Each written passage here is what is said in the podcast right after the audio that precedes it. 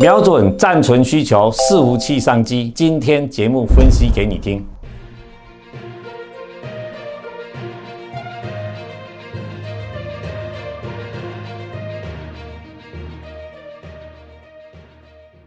如果你是第一次收看本节目的观众朋友们，一定要帮我们订阅跟开启小铃铛，这样才不会错过我们新影片上传的通知哦。欢迎收看 Smart 金融库，一起去投资，我是子宁。如果你是第一次收看本节目的观众朋友，请先帮我按下订阅跟开启小铃铛哦。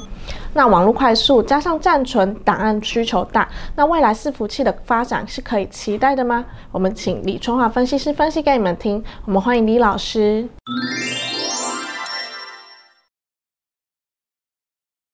Hello，李老师你好。哎，子林好，各位观众朋友大家好。那随着网络的发达，加上 WiFi 六的崛起，伺服器需求大幅的增加。那请问老师，幅度大吗？哦，不会很大啦，但是因为这是未来一个大趋势哦。我们知道，所谓的伺服器是用在云端运算跟边缘运算的。那五 G 呢？其实我们现在是类五 G，并是并不是毫米波哈。所以说，云端运算的整个设备非常的重要。那另外来讲的话，像我们家谈的元宇宙，元宇宙最重要也是高速集中运算的。我们现在生活上最常用的，像呃 MOD 哦，不是像那个 Netflix 整个影片的集中的资料中心，其实就是所谓用伺服器一台一台的伺服器去增加起来的哦。所以说未来来讲呢，伺服器的需求一定会成长。那以全球出货量来讲，预估全 Force 估计在明年较今年成长百分之五以上。那北美来讲呢，会成长的最多哈。所以投资朋友在这一块的产业绝对是可以留意的。那整体成长来到五趴，那白牌伺服器是不是可以期待呢？是的，那其实这个白牌伺服器的观念，我想投资朋友都不太清楚哈。那最重要就是没有品牌的一个产品。那白牌伺服器英文叫做 ODM 哈，ODM brand 哈，就是说他买伺服器的过程中，我举个例子好了，比如说 YouTube。呃，YouTuber 哈，YouTube 好了哈，Google 公司来讲的话，它要建立资料中心，它要在台湾建立很大的资料中心。但是，一般来讲，伺服器我们知道，就伺服器的出口厂的呃卖出的厂商，大概就是所谓的呃呃惠普哦，HP 或联想这种电脑公司。但是呢，因为它量大，所以它直接呢跟广达下单哦，就搞规格，我就开给广达或开给英业达。我就不用透过呃惠普或联想去买，因为给他们装一手嘛，哈，这就是所谓的白牌的伺服器。那白牌伺服器的成长性呢，比一般的伺服器平成长性高的原因，就是我们一般有品牌的伺服器，应该都是一般的像公司行号在买，因为公司行号它的建制的过程当中，它也许需要十台、二十台，也许各自独立的。但是呢，像所谓的制造中心，像呃像 Meta 了，就是我们过去讲的脸书也好，或 YouTube。或者是说像 Netflix，他们在建制的资料中心都是几千台、几百台，哦，所以说他们就直接有这个量。那这个过程当中，你也看得出来，未来这个发展，比如说 Netflix，你看最近由于游戏整个热播以来的话，其实订阅人数是越来越高了哈。那接下来元宇宙来讲，其实元宇宙要形成 YouTube 一样，有一个像呃 Google 建立一个平台，大家在里面建立一个新的 APP，哦，所以说未来来讲的话，白白世界成长一定是非常大的。那我从过去的经验，从二零一七年成长百分之二十点六，一八年的百分之二十五，一九年的百分之二十六点三，跟去年百分之二十八点七。那今年来讲的话，还有成长百分之三十一点三。你可以看得出来，因为未来来讲，云端呐、AI 运算呐、五 G 啦、人工智能啦，其实都是需需要用到这种集体的大量的资料中心的运算。尤其现在大家都知道是个大数据的时代哈，所以说白白伺服器的成长绝对是可期的，比一般整体的伺服器的产业的成长会更高。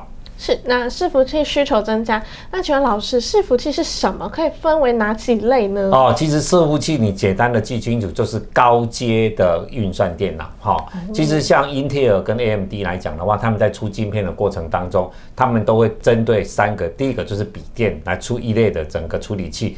第二个就是出一般的桌上型的电脑，那第三个就会针对伺服器。那今年来讲的话，在明年初来讲的话，AMD 跟 Intel 来讲都会出了一个最新的一个伺服器的处理器，所以说它的运算的功能当然会更强哦，更强。那伺服器来讲的话，其实就是网络上的用户端的电脑啦。像我们现在来讲，如果说你有在注意到的话，像呃，比如说你在用 Line 的过程当中，你是不是可以用呃 Line 来把你的资料，呃，尤其你照相片做一做，做成一个笔记本，笔记本可以上传到 Line 的云云端。好，或者是说你如果说用苹果的手机来讲的话，苹果是不是有个 iCloud？那 iCloud 来讲的话，就是它上面来讲建在一个某一个地方呢，有个很大的一个资料中心。那资料中心就是各个事务器的结合。那你可以把你的整个资相片呢，就备存到那个苹果记忆在里面就好啊。你要存取的过程中，就利用无线网络来讲，直接存取就好了。哦，所以说其实网络上的用户端的电脑就提供了特定服务的硬体跟软体，整合起来就叫 server 哈，叫伺服器。其实所谓的伺服器，也就是电脑。哦，那了解到伺服器未来发展之后，那有哪些是可以应用到伺服器上面的呢？好，我们知道现在来讲的话呢，其实就伺服器的发展呢，其实我们现在在用的就是大数据跟呃影视串流了哈。影视串流就很简单，就 Netflix 吧，大家都很清楚。那大数据来讲的话，就是一般来讲，我举一个例子，我们在开高速公路，对不对？要看知道哪边塞车嘛。好，那塞车来讲的话，很简单啊，你就把你的 A P P 查出来，高速公路路况查一查，红线的是红色是最惨的，都二十公里以下，对不对？哦，报纸的这更是十公里以下。好，所以说这就是所谓的大数据。呃，比如说一百公尺、两百公尺，它设立一个监视器，那把监视器来讲呢，每车车流量来讲，就送到他们交通部某一个在高速公路局的整个电脑工中心，那去运算的结果会把这个数据来讲发布在网络上面，这就是所谓的大数据。那这样子来讲的话，当然就是在一个制造中心做运算嘛。好，那云端运算更清楚啊，像现在的企业来讲的话，呃，一般中小型企业来讲，它比较不会去建置它的电脑中心。一般来讲的话，都是呃这样跟中华电信租一个位置，就像四方。哦，中华电信来讲的四方子子公司就在做这个云端的，你可以把你的资料做放到那边，比如说你租一个一个区域哈，在这伺服器里面或他们的云端运算区来的是呃租一个区域，这个区域来讲就是你这家公司特别在做的，这叫做私有云哈，私有云的部分，那你呢所有公司的资料都丢上去就好了，你不用在自自己建置什么呃买电脑啦买数据都不需要，你只要人员呃建置了，那在公司里面设定的终端机，那在背后来讲。机体的部分跟处理器的部分来讲呢，就在云端运算去操作，好，这是云端运算。那人工智慧来讲呢，我们知道现在人工智慧是越来越流行了哈。那用人工智慧来讲的话，就是在整个高度运算来的过程当中，有一个类神经嘛，类神经运算。那类神经来讲呢，会比伺服器的处理器会更高阶。那这些来讲呢，都需要大量的一个所谓的 GPU 的一个结合，所以要一个大量的一些资料的结合，你才有办法去大量的用人工运算去类神经去学习嘛。我们讲就是说人工的沉浸的学习哦，所以说这些来讲呢，都是需要用到伺服器。所以未来你可以看得出来，这三个来讲都是未来在整个人类社会来讲的话，一个非常尖端的应用哦。所以伺服器的为什么成长性的原因也在这里。那伺服器概念股有哪些是可以参考的呢？好的，是的，其实就台湾来讲，伺服器概念股其实不少了。那最重要就是我们给你建议的这五档，第一个是川湖啊，它做伺服器滑轨的哈，它过去其实是做厨房柜子的哦，它后来厨房柜子的整个。赚钱赚不了那么多，所以说就发展到数据，想让它非常的成功哈。那整体来讲，这家公司也算是高价股了，股价四百多块。那前三季赚了十五点二哈。那金象店来讲是在做 server 的整个 PCB 哈，呃呃整个印刷电路板的部分哈，前三季赚了三块九部分。那整个基本面相对不错。那二三八二的广达更不用讲哈。那我们呃林董事长林百里董事长啊，最近他讲说，其实他们公司也是元宇宙的概念股，其实也也是啊。元宇宙来讲，最终也是伺服器。那其实广达最强项就是伺服器跟笔电的部分。那伺服器来讲啊，最近它的成长性也是相当的不错哈。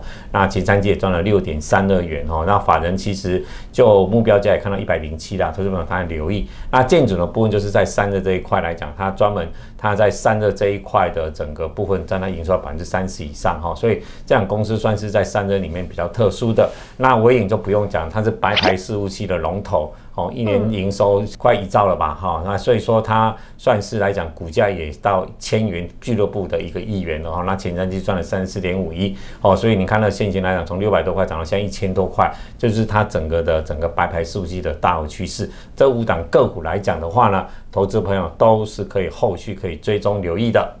嗯，那伺服器长网有哪些族群也受惠的呢？那当然，你用到伺服器，我们讲伺服器就是高阶电脑嘛。那电脑当然就有 IC 设计哈。那如果说你延伸出来就 IC 设计的这些有相关伺服器来讲的话，呃，比如说新唐哈，新唐来讲的话，它因为本身来讲它有做 VMC 哦，就是网络伺服器的管理晶片哈，所以说它这一块来讲，营收大概占它百分之十左右哈，所以它也算是一个伺服器的概念股。那信华是标准的 VMC 的整个公司的哈，前三季赚了二十六块，那大概明年。法人估 EPS 大概是五十三块了哈，它也是算是呃快两一千一两千块的公司的。那微风电子来讲的话，它是一个界面 IC 哈，就是 USB 四点零，它 USB 四点零已经研发成功。那最重要是，你知道伺服器它的存储速度这样非常的快哦，所以说在 USB 四点零应用来讲的话，跟翔硕跟普瑞，其实这三档公司都是所谓的界面 IC 啦哈。那 USB 四点零啊，PCI 五的话呢？都是在整个快速存取当中所必须要的哈。那像普瑞来讲，其实法人明年已经估到快八十块了。呃，祥说明年估到明年大概估到七十块左右。当然这些都是千元以上的个股了，像信华、祥硕、普瑞，所以你可以看得出来哈，只要跟四五七沾上边的话。就有可能变成千金股了哈，所以 IC 设计公司，你看我们刚刚介绍的就有四档就已经千金股了。我们台湾股市现在就有十三档，伺服器相关领域的就已经有四档了。你可以看得出来这一块伺服器的领域到底有多夯哈。是，那最后请老师帮我们总结一下未来需要注意些什么吧。是，其实大盘今天我们录影的时间已经在创历史新高，已经来到一万八千一百九十六点哈。当然整体来讲的话，量能的部分来讲还是不太够哦，因为我们在七月的时候呢，我们在一万八千零三十四点，那时候量能是高达六千亿左右。那今天来讲也只有两千六百亿，连二分之一都不到。所以未来来讲的话，大盘要注意一下量能一定要扩增，才能够站得久。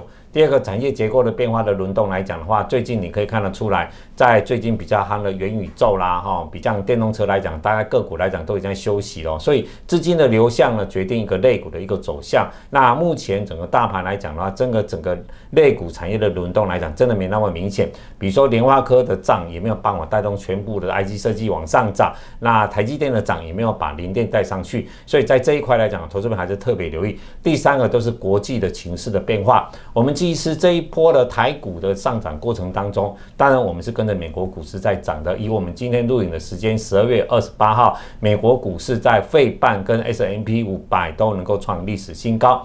但是你可以看得出来，我们台湾是创历史新高，但是亚洲公司哈，亚洲的股市哈，比如说韩国股市、日本股市的表现就没有我们这么亮丽。它其实整体来讲还是受制于半年线、季线甚至于年线的压力，整体来讲还是空头走势的哦。所以说。未来来讲的话，美股能不能再创新高，对台股攸关能不能再往上走，而且最重要是说，呃，如果说日本、韩国真的没有涨的过程当中，会不会把台股往下拉？这个是在整个目前台股乐观之余，投资朋友要特别留意一下整个国际股市的变化。是，那明年有很多产业商机都不错。老师今天提到的这个伺服器也是不错的商机，那未来投资朋友们都可以多多留意。那谢谢老师今天的访问，谢谢，谢谢。如果你们喜欢我们节目，请帮我们按赞、订阅跟分享哦。Smart 金融库一起去投资，我们下次见，拜拜，拜拜。